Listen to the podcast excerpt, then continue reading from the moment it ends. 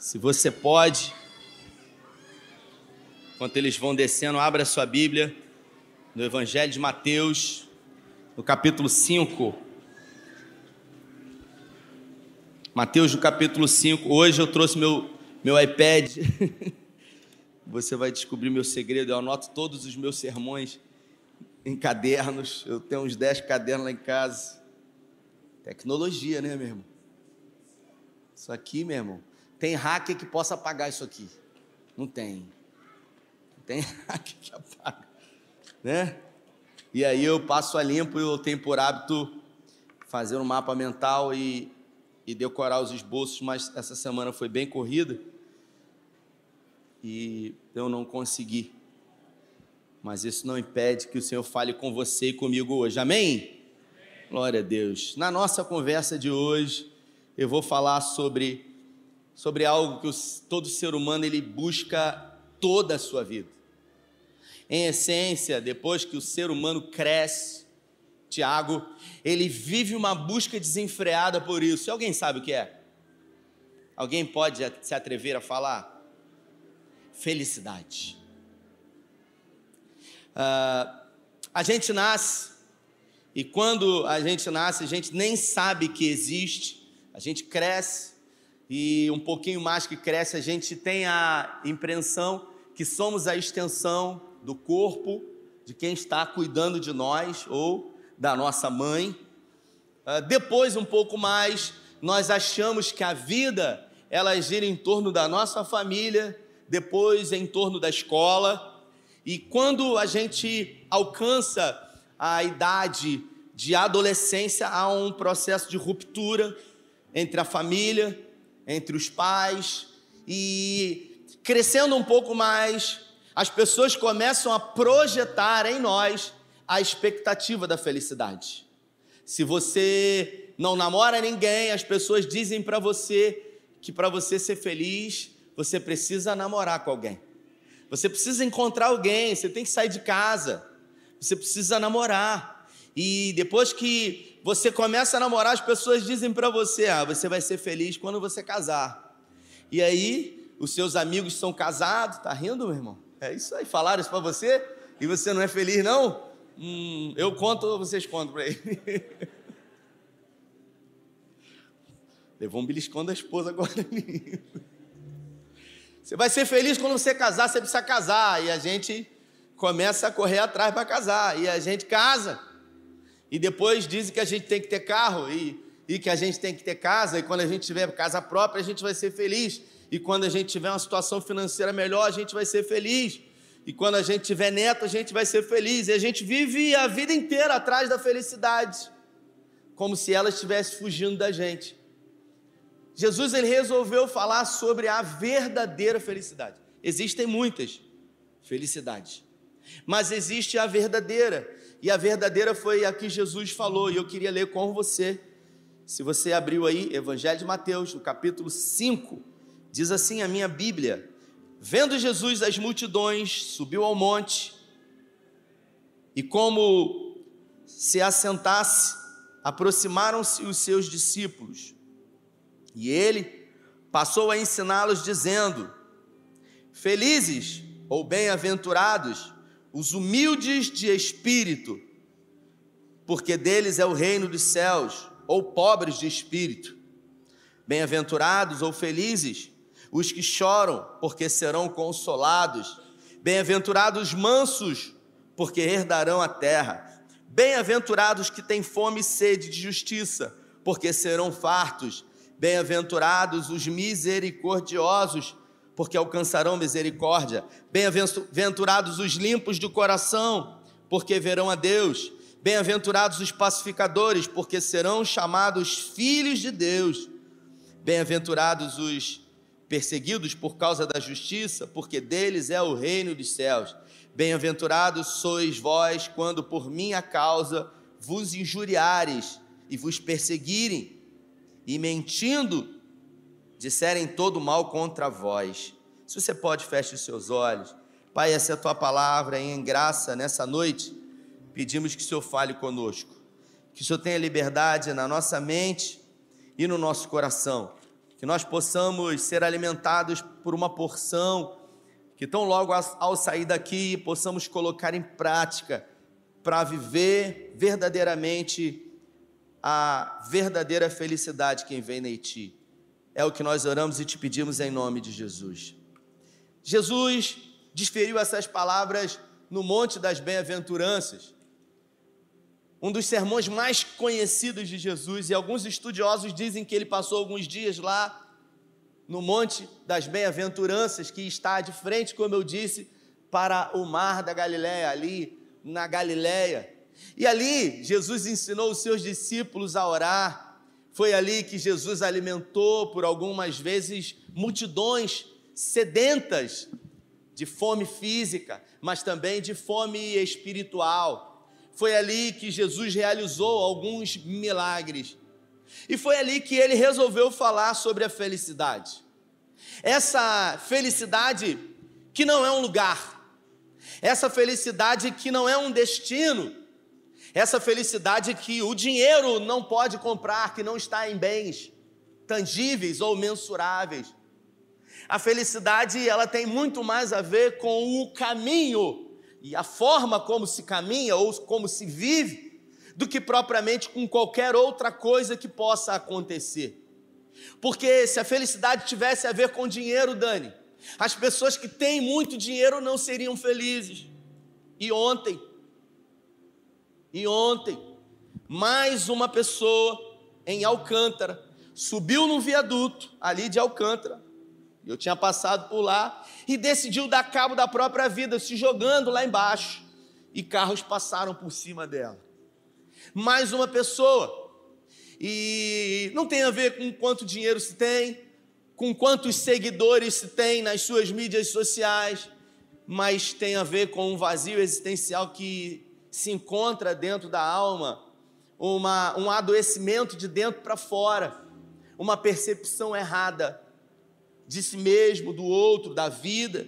E Jesus ele resolveu falar sobre a verdadeira felicidade.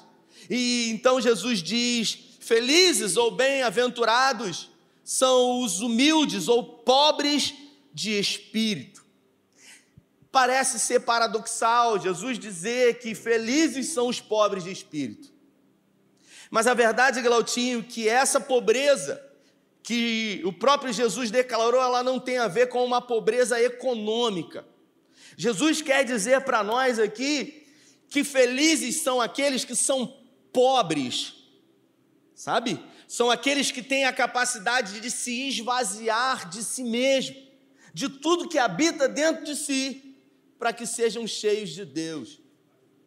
Jesus dá para nós a ideia de que felizes são aqueles que, Railan, se esvaziam de tudo que habita dentro do nosso coração, porque muita coisa habita dentro do nosso coração e rouba lugar da presença de Deus, do Espírito Santo de Deus, como por exemplo o orgulho. O orgulho, sem sombra de dúvida, é um dos pecados mais nocivos porque o orgulho mata, pastora Soninha, sem tirar a nossa existência.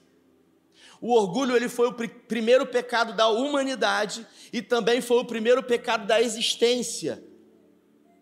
Da humanidade, porque Eva, ela decidiu desobedecer, mas se você observar a conversa, o texto diz que a serpente, o animal mais astuto de todos, estava persuadindo Eva e a serpente resolveu atuar, trazendo uma inquietação para Eva, um questionamento, dizendo para ela: Foi isso mesmo que Deus disse?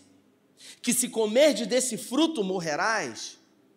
E a serpente diz: Certamente não morrerás, porque no dia em que comerdes desse fruto, sereis como deuses. E o texto diz: Isso pareceu bom aos olhos de Eva isso quer dizer, Douglas, que Eva comeu o fruto porque a serpente disse que se comesse seria como deuses. Todos nós temos o desejo de ser como deuses. Quem aqui conhece alguém orgulhoso, levanta a mão. Se você é, não, não, não se denuncie. Você só conhece alguém, levanta a mão bem alto. Você conhece alguém orgulhoso? Você conhece? Levanta a mão aí, poxa. Conhece alguém orgulhoso? Você já tentou convencer alguém orgulhoso que ele está errado? Você conseguiu? Porque ele se acha Deus. É impossível você convencer alguém que é muito orgulhoso que está errado. Em Ezequiel e também em Isaías fala que havia um ser vivente chamado querubim ungido, classificação única. No céu existem anjos, existem querubins, existem serafins, existem seres celestiais e existia um ser chamado querubim ungido, só um, eu ungido. Classificação única, Lúcifer. Ele era considerado, segundo Ezequiel, como aferidor de medidas. O texto diz que quando ele andava ele produzia sons de adoração. Ele era responsável por orquestrar a adoração ao Altíssimo, ao Eterno. E o texto diz que Lúcifer, ou Satanás, o demônio, Sapricó, o jeito que você quiser chamar ele. O texto diz que Lúcifer olhou para Deus, para a glória de Deus. Ele olhou para os anjos que adoravam e ofereciam para Deus a adoração e ele olhou para ele, porque ele era esplendoroso, ele era maravilhoso. E o texto diz que ele desejou aquilo que os anjos ofereciam para Deus. Ele olhou para ele e ele se encheu de orgulho. E ele desejou ser Deus. Ele desejou ser como Deus. E foi exatamente nisso que ele pegou Eva no desejo ardente de querer ser da grandeza. E Jesus ele diz que bem-aventurados são os pobres de espírito, são aqueles que têm a capacidade de se esvaziar de si mesmo. Tiago 4,6 vai dizer: Deus resiste aos soberbos, mas exalta os humildes. E nós acabamos percebendo que pessoas orgulhosas, elas nunca pedem perdão elas nunca se arrependem, elas nunca estão erradas, elas nunca têm a capacidade de voltar atrás, elas nunca serão felizes, porque a felicidade ela envolve um esvaziamento de si. Bem-aventurados são os pobres de espírito. E se você observar, são oito as bem-aventuranças, Glautinho. E para cada bem-aventurança, pastor Fernando, existe uma promessa. Porque Jesus declara uma bem-aventurança, Zé, mas também uma promessa. E ele diz: Bem-aventurados são os pobres de espírito, porque eles herdarão o reino dos céus. E a gente acaba percebendo que pessoas orgulhosas, elas não percebem que são assim. É como as pessoas que têm um mau hálito. Sabe, quem tem um mau hálito, a pessoa não percebe, ela fala perto de você e você fica incomodado com isso. E aí você fala assim, pelo amor de meu Deus, será que ninguém falou para essa pessoa? E ela fala com você como se nada tivesse acontecido. E você fala, gente, dá um cheiro ruim aqui, o que, que é isso? E ela falou, olha, não fui eu não. Ela não percebe, porque existe uma cauterização da sua mente porque existe não um esvaziamento, mas um preenchimento de si mesmo. Um dos principais pecados é o orgulho. O orgulho ele destrói. O orgulho ele acaba com ministérios. O orgulho ele interrompe promessas de Deus. O orgulho ele faz com que aqueles que poderiam ser se tornem uma estatística. No Salmo 51, quando Davi peca, Flávio, quando ele é confrontado por Natã, porque Davi, ele num tempo de guerra ficou em casa. Ele não discerniu as estações. Sabe quando você não discerne as estações? Quando você no verão tem que andar de menos roupa, você quer andar cheio de agasalho. Foi o que aconteceu com Davi. Num tempo que era para guerrear, ele resolveu ficar em casa. E aí ficou em casa, viu a mulher dos outros, você acha que o servo dele, quando ele perguntou quem é ela? Olha, é a é a esposa de Urias, o seu guerreiro. Urias morava na parte de baixo do palácio de Davi. Se você for comigo Israel, eu vou te mostrar lá. Eu até contei aqui um dia, vou contar de novo aqui. eu, eu, um dos lugares que eu era mais fascinado para poder ir, eu tinha vontade de ir, era no Monte Sião, que é o Palácio de Davi, que fica no Monte Sião, de frente para o Vale do Cedro. E eu era assim louco, sabe, para ver as ruínas do palácio, já tinha ido na internet.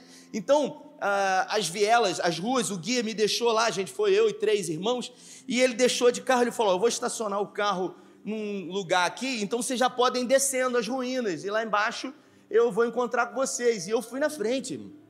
Eu falei: Ó, oh, gente, já estou indo, eu vou lá na frente. E quando eu desci, que eu vi as ruínas, Jailan, eu fiquei louco. Eu falei, meu Deus, que aí eu cheguei na ponta do Vale do Cedro, eu vi assim o Vale do Cedro. Eu imaginei Davi escrevendo o Salmo 125.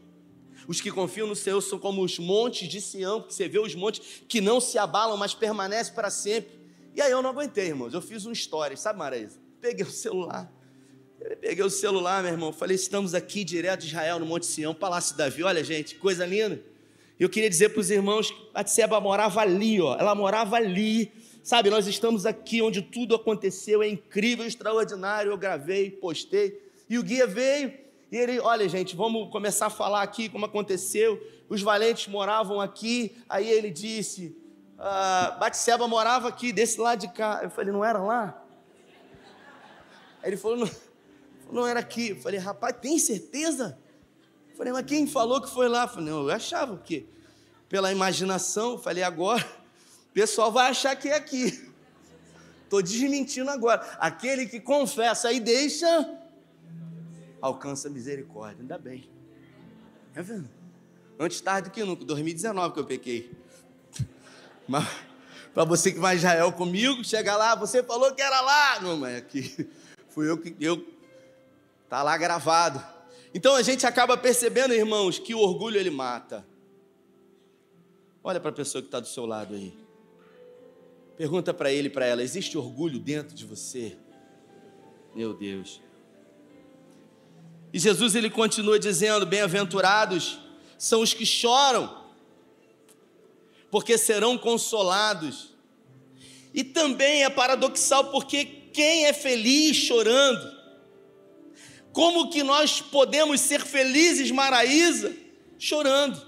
Numa sociedade, Edno, onde a todo momento a gente foge do sofrimento, Jesus diz para nós que em algum momento nós necessitamos de chorar.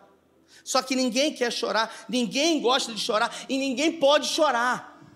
Porque até na morte de alguém que você muito ama, se você começar a chorar copiosamente, as pessoas vão chegar perto de você e vão dizer: não chora, não fica assim. É gente que quer ajudar, mas diz para você, diante de uma desgraça que aconteceu, como num velório que eu fui, que eu nunca mais esqueci, a mãe perdeu um filho. Você quer pior do que isso? Ir contra a ordem natural? Porque a ordem natural da vida é os filhos enterrar os pais. E aquela senhora havia perdido um filho de uma forma trágica e terrível. E eu não tinha nada a ver com a história, nem conhecia ela. Pastor é assim. Alguém conhece que alguém conhece, não tem ninguém crente na família. Ah, o pastor do SEI pode ir lá. E eu vou. E a gente tem que ir. E eu fui. E quando eu cheguei lá, eu falei: quem é a mãe que perdeu e aí a pessoa falou: aquela que está sentada lá é a mãe, os que estão em volta são os filhos, e ela estava chorando muito. E eu cheguei lá para dizer que eu era o pastor e ia fazer o culto fúnebre do filho dela. E tinha uma senhora na minha frente. E Marquinhos, eu fiquei esperando. E a senhora, sabe quando você não tem o que você falar? Se não tiver o que falar, não fala nada, fica quieto. Quando você estiver, sabe, diante de alguém que aconteceu alguma coisa com esse alguém que foi difícil, você estiver sem graça, sabe o que, você faz? Você dá um abraço. Você dá um abraço caloroso, mas não abre a boca. E a pessoa disse: Não fica assim, não, aquela senhora. Deus tem um propósito nisso. Ela olhou e falou: Mas tinha que matar o meu filho? Que Deus é esse que para cumprir propósito tem que matar pessoas? E eu na hora falei: Toma, pensei, né? Falei. Falei, toma, para você aprender. Porque a gente sempre tem que falar alguma coisa.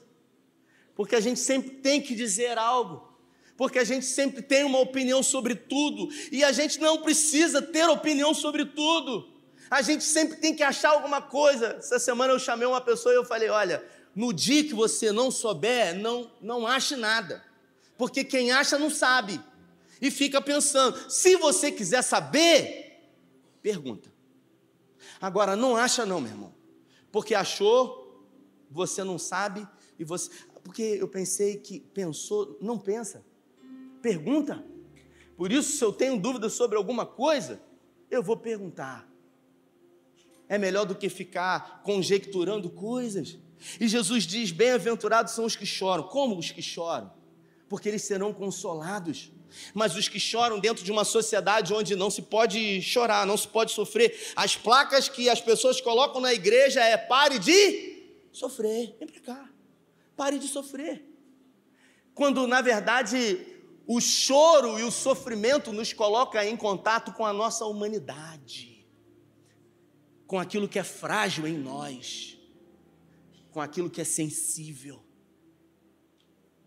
E todo ser humano entre duas dores, ele sempre, Efraim, vai escolher a menor. Só que a gente vive em fuga.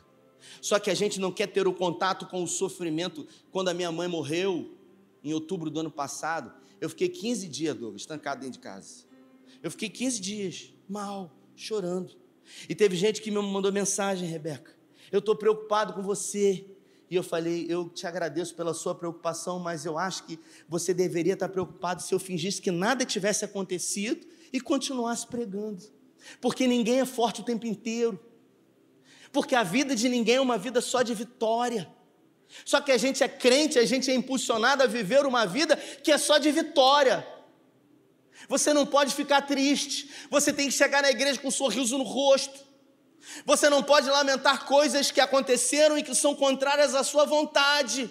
Por quê? Porque você é crente. Porque você é filho de Deus, mas com filho de Deus também acontece coisa ruim. Não, não. Os filhos de Deus, eles estão imunes à dor.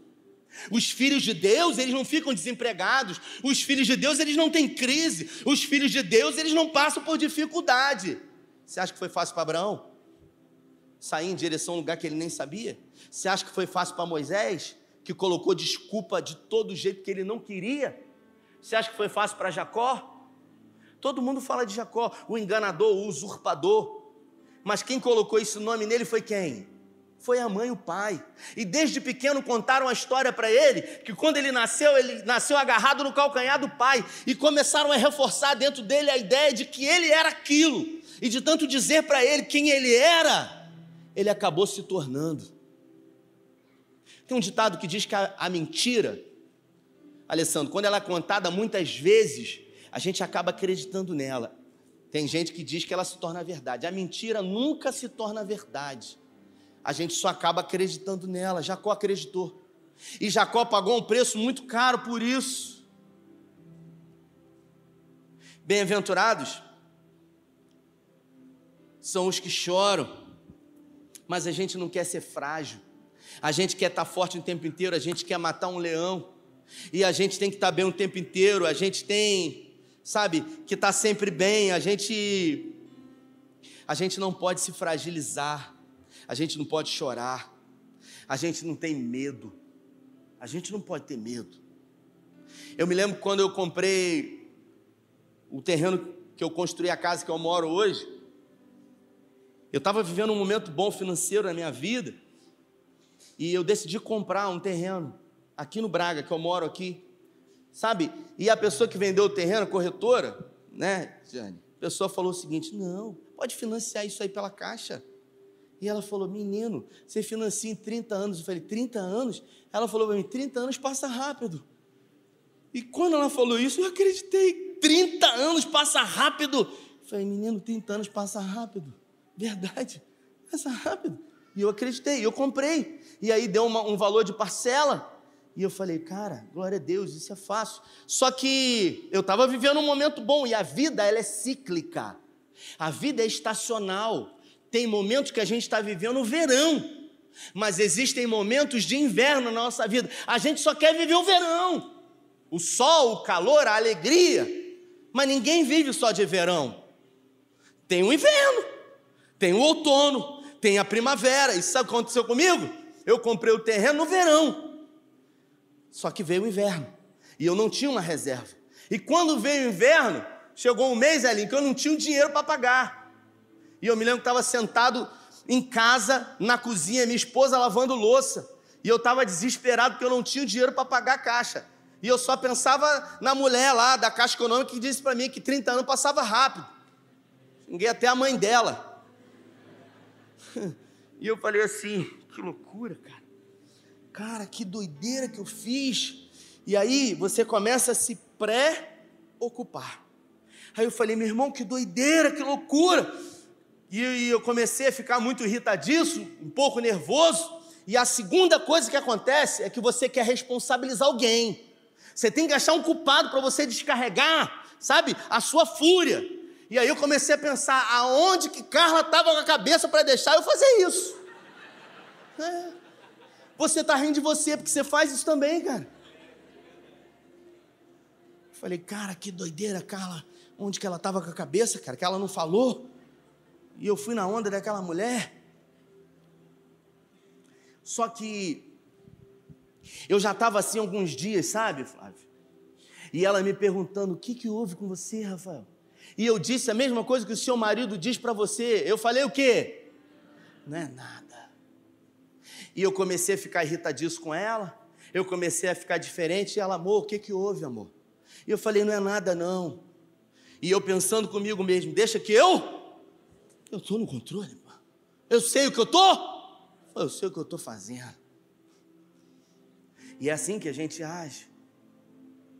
Até que chegou um momento lá, tomando um café com ela, que eu falei, meu Deus, cara, cara, eu estou desesperado. E eu precisava abrir o meu coração, sabe? Eu precisava expor a minha fragilidade. E eu cheguei para ela e eu falei, Carla, ela lavando louça. eu disse para ela, eu estou com medo. Eu estou com medo, Carla. E eu falei para ela, eu estou com muito medo porque esse dinheiro não, esse mês não tem dinheiro para pagar o terreno. Eu estou com muito medo. E quando a gente expõe a nossa fragilidade, quando a gente é, se coloca em contato com a nossa humanidade, sabe? Porque as mídias sociais tiram a nossa humanidade.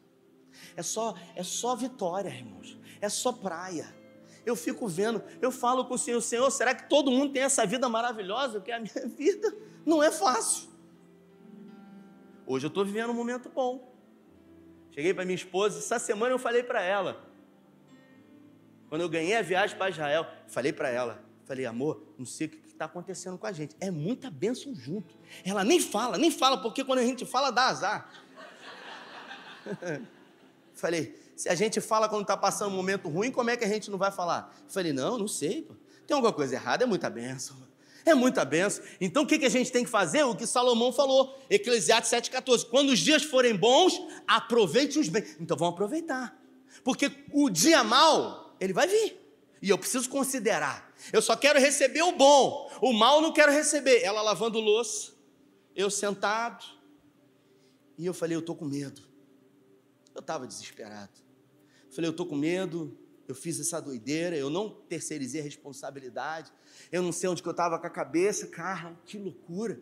E quando eu expus a minha humanidade, a minha fragilidade para alguém que foi colocada por Deus para ser auxiliadora, e auxiliadora auxilia, ela lavando louça, olhou para trás, eu me lembro como se fosse hoje, e ela disse: Ah, estou pensando que era alguma coisa. Falei, ela, deve estar tá com dinheiro. E ela lavando louça, ela falou assim: É isso, amor. Até o dia de hoje, o Senhor cuidou de tudo. Você acha que vai ser diferente hoje? Irmãos, sabe quando você recebe um bálsamo, um óleo fresco? Ela não trouxe a solução, mas ela colocou os meus olhos em quem deveriam estar no Senhor. Eu se recebi um óleo fresco, uma unção nova. Ela usou aquilo que ela foi colocada para ser, ela foi colocada para ser uma auxiliadora que auxilia, uma encorajadora. E naquele momento eu falei: rapaz, eu estou preocupado à toa. E eu não me lembro como, o que eu me lembro é que aquele mês apareceu a provisão, como todos os outros meses. Só que às vezes a gente a gente não quer se mostrar frágil. A gente tem que matar um leão por dia. E a gente tem que ser forte o tempo inteiro, inclusive com a mulher em casa. e a gente não pode chorar porque homem não? Como não chora? Ninguém é super-homem, ninguém é mulher maravilha. E a verdadeira felicidade está bem-aventurados são os que choram, porque eles serão consolados. A terceira bem-aventurança Jesus ele falou: "Bem-aventurados são os mansos e humildes de coração". O ministério de louvor pode subir, porque eles herdarão a terra. Bem-aventurados são os mansos e humildes do coração, mansos e humildes. São as pessoas mansas. Sabe? Aquela pessoa doce, aquela pessoa amável, aquela pessoa querida, aquela pessoa que você encontra na igreja mas que quando senta no volante do carro, parece que uma entidade desce nela. É um demônio, possui a pessoa. Eu não sei o que, que é, meu irmão. Começa a dirigir, cara. A pessoa dá uma fechada, bota o dedo para fora, xinga a mãe do outro. É gente que diz assim: eu dou um boi para não entrar numa briga, mas eu dou uma boiada para não sair, meu irmão. Quando eu me junto, ninguém me espalha. Não me segura, não, meu irmão. Você conhece alguém assim? Não olha, não olha, não olha. Não olha. Não olha, não olha está aqui. Meu Deus. Eu tenho muitos defeitos, mas eu não tenho nenhum problema dirigindo, irmão. Eu sou aquele cara que eu, eu pago para não ter problema. Sabe? O cara me corta, eu peço desculpa, desculpa, meu irmão. Deus te abençoe. Vai embora. Minha esposa está aqui, não. Ela é nervosa. Eu estou dirigindo, ela atravessa a mão no volante, quer buzinar. Calma, cara. A pessoa teve um dia difícil. Às vezes a gente não sabe. E a gente acaba percebendo que ao invés de sermos mansos, dominados pelo fruto do Espírito de Gálatas, porque lá em Gálatas fala fruto, do fruto do Espírito, a gente é dominado pelo quê, gente? O quê? Tem gente que é dominado pelo sapricó, pelo satanás. Pisou no calo, a pessoa se levanta. Bem-aventurados são os mansos. Você que é manso, levanta a mão aí. Levanta a mão. Você que é manso. Talvez sua mulher olhou para você, não entendeu nada, você levantou a mão. Não dá confiança, levanta, profetiza. Não é problema seu. Eu sou manso, quero ser manso. Levanta que eu vou declarar sobre a sua vida eu quero declarar sobre a sua vida o fruto do Espírito. Você será manso de espírito. Você terá longanimidade, bondade, am amabilidade. O Espírito Santo de Deus habitará em você. E você será feliz. As pessoas que que vivem, sabe, com o tempo todo a energia sendo colocada ao limite, não são pessoas felizes. É como um violão, uma guitarra, que se a gente tensionar muito isso aqui, ó, isso aqui funciona, irmãos. Me permita, tem afinador aí? Tem, tem. Tem afinador. Então faz um sol aí bonito aí. Um, faz um.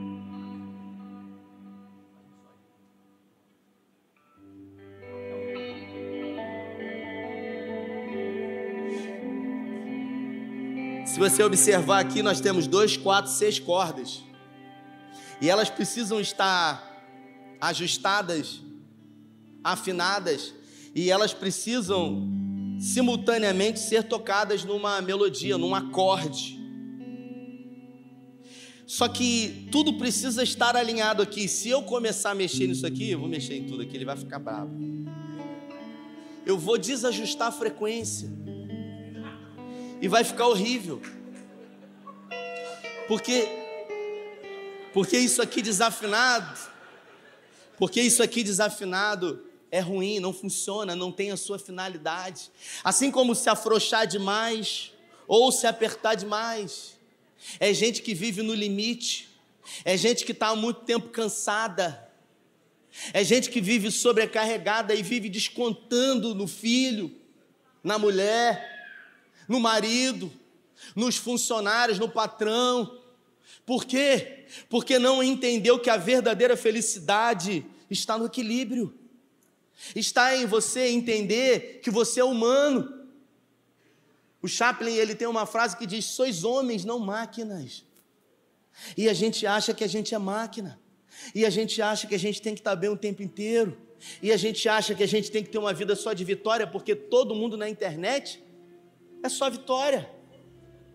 Mas e as dificuldades e lutas? E as derrotas? Não, as derrotas não precisam ser contadas. E a gente acaba percebendo que o ideal de vida não é o nosso, é sempre o do outro. E o do outro está sempre distante do nosso, porque a vida do outro é uma imagem, um holograma, porque ele só posta isso. Ele só posta coisa boa. Ou você acha que vai postar coisa ruim? Ninguém posta coisa ruim no Instagram. Ninguém posta quando não tem dinheiro para comprar um, um hambúrguer. E a gente acaba sendo vítima, sabe? De aprisionamentos espirituais, de cadeias existenciais. E a gente olha para a vida dos outros e todo mundo tem, menos eu. Então Deus não me ama. Então, a felicidade não pode ser uma realidade, é algo tópico para mim. Ela não é acessível para mim. Por isso que Jesus é tão é, paradoxal, contraditório aqui. Porque ele diz: Bem-aventurados são os mansos. O Salmo 37, eu acredito que ele escreveu lendo isso aqui. Porque no Salmo 37 ele fala exatamente sobre isso, sobre a mansidão, sobre a capacidade de você não se irritar facilmente. E eu pergunto para você: você é feliz? Eu não estou falando sobre conquistas financeiras, porque a felicidade você é ou você não é. Porque quando a gente projeta para o outro, eu dizia, quando fazia casamentos, né, que ninguém casa, que as pessoas se casam, primeiro eu dizia, para ser felizes. Todo mundo se casa para ser feliz, eu falava. Aí chegou um momento que eu entendi que ninguém se casa para ser feliz. Ninguém casa. Eu falei, eu estou errado. Aí eu falei, ninguém casa para ser feliz. Por quê? Porque ser feliz envolve você ter as suas necessidades atendidas. Eu gosto de filme de ação, Carla gosta de comédia. Então eu não quero, ela gosta de romance. Eu não quero ver romance, eu quero ver ação. Então felicidade para mim é ver filme de ação, é ver UFC, é ver sangue. Eu gosto. Aí o cara todo ensanguentado, cheio de ponto. Glória a Deus, aleluia. O cara ainda fala. Carla gosta de romance. Não, felicidade para mim é chegar em casa Sabe, Isa? Tirar o, o sapato logo que eu entro na sala. Aí eu tiro a camisa e já jogo em cima do, do sofá. Vou tomar um banho, deixo a toalha molhada na cama. Glória a Deus, aleluia. A felicidade para mim é isso. Você faz isso, pastor? Eu não faço isso. Por quê? Porque essa não é a felicidade dela. Isso é utopia. Então o que, que você faz? Não, eu chego, boto lá no lugar que a gente não anda descalço dentro, de sapato dentro de casa. Eu boto a toalha pendurada sempre. Às vezes eu boto o lixo para fora, às vezes eu fingo que esqueço, que eu não gosto de botar para fora. Fala Deus, está falando. Então a felicidade, ninguém casa para ser feliz. Aí eu falei o seguinte: não, as pessoas casam para fazer o outro feliz. E ser feliz é consequência. Mentira, porque tem gente que se dá, se dá, se dá, se dá, se dá para o outro, se dá para o outro, faz pelo outro, faz, se renuncia a si mesmo, faz pelo outro, faz pelo outro, faz. Chega uma hora que você cansa de só fazer pelo outro, de renunciar a sua vida pelo outro. E eu, estou em qual lugar? E aí você não aguenta. É o que Jesus falou. Você deve amar o próximo como a si mesmo. Quem ama o próximo mais do que a si mesmo é usado por ele. Quem ama o próximo menos do que si mesmo, usa o outro, não tem valor. Aí eu falei: não, as pessoas não casam para ser feliz, as pessoas não casam para fazer feliz. E eu tive a humildade de reconhecer de que eu achava isso. Eu não, sabe, é humildade, não, está errado. E eu cheguei à conclusão, pastor Fernando, que as pessoas se casam. E algumas são felizes antes de se casar e outras não. Porque quando eu me caso e projeto a minha felicidade no outro, estou frito. Então, ou você é feliz, ou você não é. Não tem a ver com, com quem você casou, não tem a ver com o que você vai fazer. Você pode ter momentos de contentamento. Você compra uma casa, você compra um carro, né? Recentemente, nunca falei, vou falar pela primeira vez aqui, eu fui abençoado. Nunca aconteceu isso comigo. Eu já tinha ouvido história de pessoas que foram abençoadas, ganharam carro. Aconteceu isso comigo. A pessoa falou: Deus mandou eu te dar um carro. Eu falei: Deus? Rapaz, que doideira. É, ganhei um carro. Deus faz ou não faz? Faz. Agora, glória a Deus por isso, fiquei muito feliz. O meu coração está nisso? Meu coração está naquele, no autor e consumador. Naquele que tudo faz. E Deus, irmãos, Ele usa pessoas. Agora, quando eu idealizo, sabe? As minhas conquistas, o que eu vou fazer, o que eu vou ter, e eu coloco metas para que a minha felicidade esteja quando isso chegar, eu nunca serei. Porque a felicidade, a Clarice Inspector, ela diz que a felicidade ela não está naquilo que os olhos podem ver. Ela não está no tangível. Ela não está no mensurável. A felicidade ela tem muito mais a ver com o caminho do que propriamente com o fim. Eu queria que você se colocasse de pé. Eu vou terminar essa palavra na quinta-feira sobre a verdadeira felicidade. Mas eu creio que o Espírito Santo falou com você.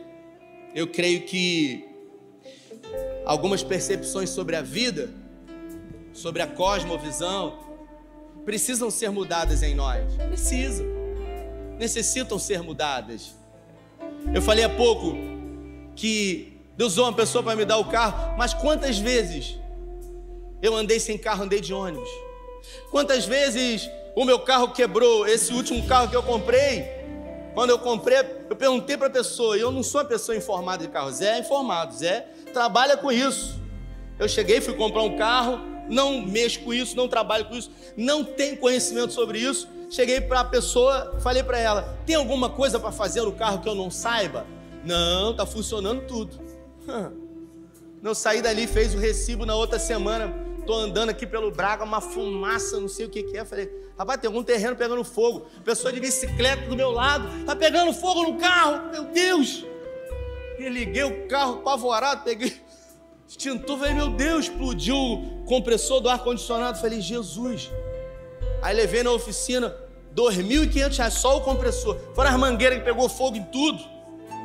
Falei, rapaz, fui ligar a bateria, pifou. Falei, meu, fui lá falar com uma pessoa.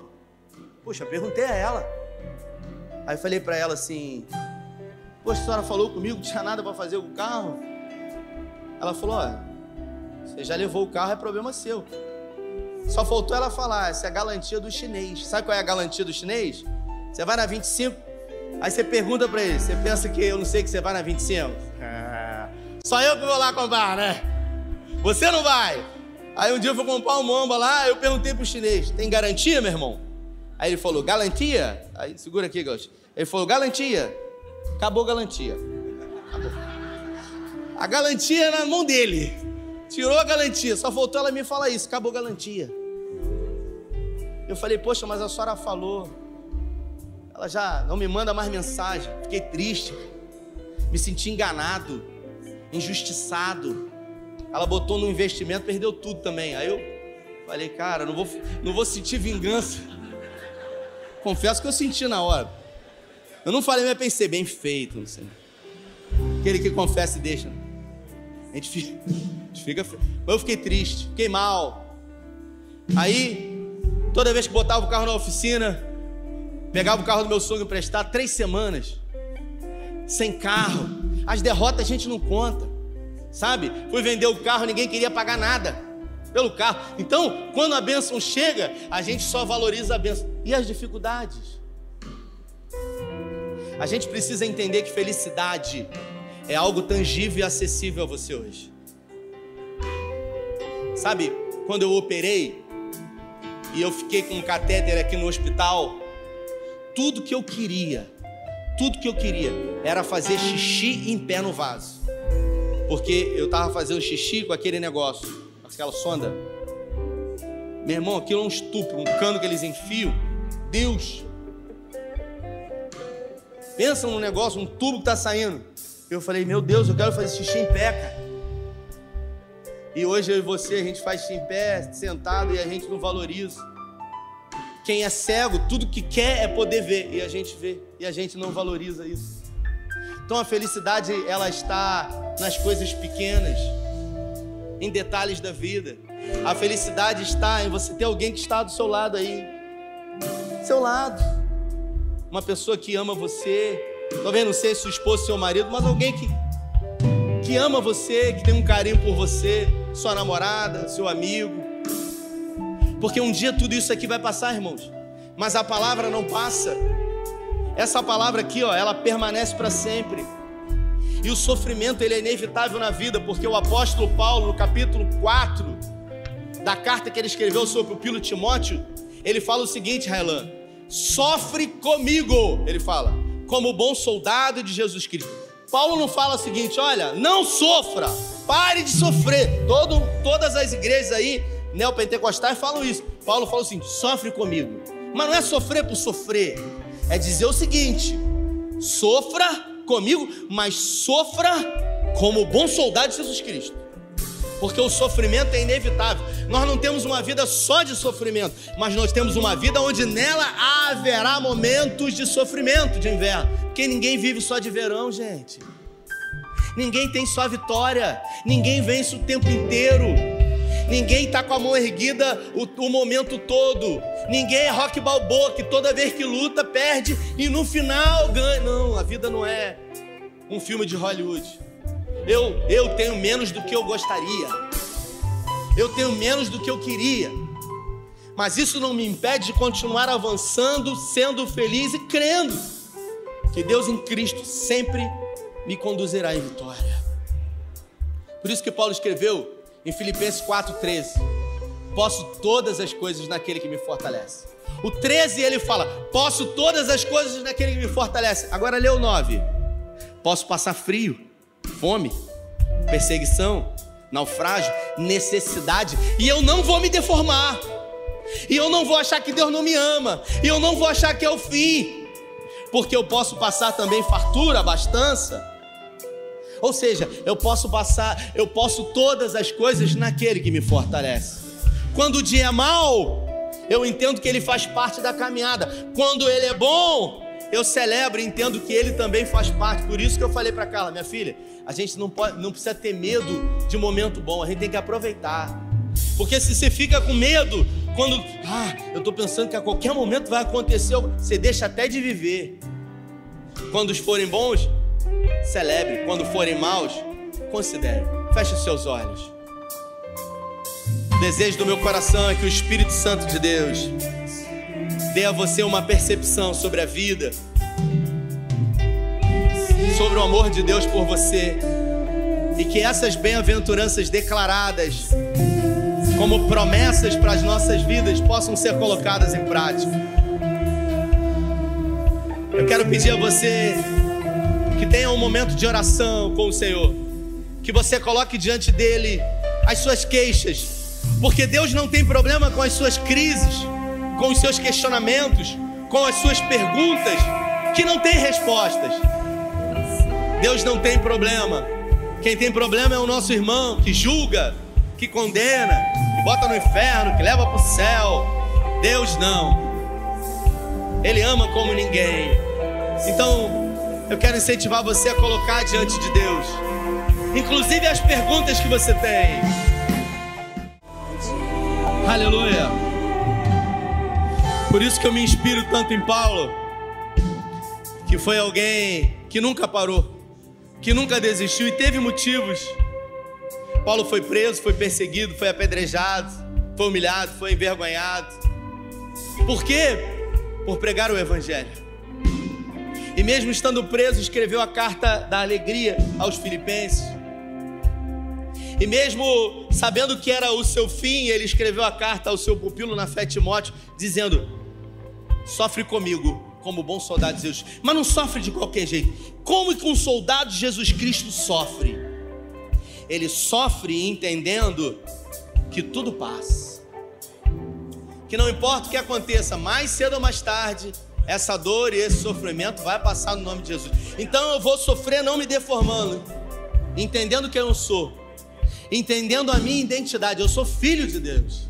Então eu não abaixo a cabeça para ninguém, a não ser para Deus. Eu entendo que as tribulações elas fazem parte da vida humana e que elas servem para aperfeiçoar coisas nas nossas vidas. Então não me deformo, eu não acho que Deus se esqueceu de mim, me abandonou. Não, não. Eu entendo que isso vai ser usado na próxima fase. Todo gigante, ele serve para promover. O gigante ele vem para promover o nosso nível. Davi era alguém antes de Golias. Quando Golias veio, ele matou, foi promovido. É assim. Agora, a glória sempre será de Deus. A alegria é nossa de entender que não importa o que aconteça, o bispo T.D. Jakes ele diz: não importa se você esteja passando, se Deus é o centro da sua vida, Ele é o maior interessado para que os planos dele se cumpram na sua vida. Então fique tranquilo, nada fugirá do controle dele, nada. Ah. Os inimigos virão, mas nosso Deus é mais forte. O nosso Deus é mais forte. Levante suas mãos aos céus. O seu Deus é mais forte. Ele não perdeu o controle. Seus inimigos cairão. Nosso Deus é, é. mais forte. Tudo ele pode. Faça dessa canção a sua oração. Declare. Mais alto nome não há. Jesus